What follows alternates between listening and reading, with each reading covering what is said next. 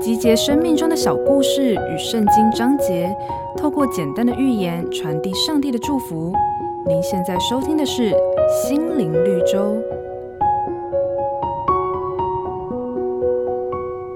老农夫种了满园的玉米，眼见就要收成，有一天竟然发现部分的玉米被偷吃了。老农夫很生气，架了陷阱，终于抓到偷吃的贼。原来玉米是被一群鹤给吃了。然而落入陷阱里的，除了这群鹤，还有一只鹳鸟。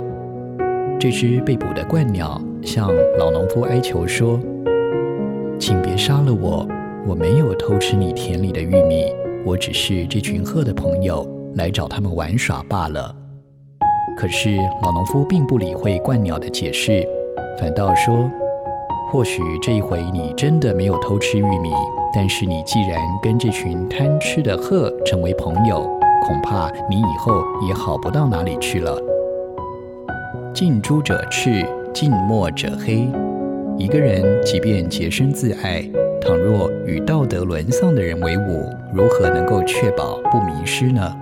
圣经上有句话说：“恶人的道好像幽暗，自己不知因什么跌倒。”所以，我们与人相交不得不谨慎呐、本节目由好家庭联播网、台北 Bravo FM 九一点三、台中古典音乐台 FM 九七点七制作播出。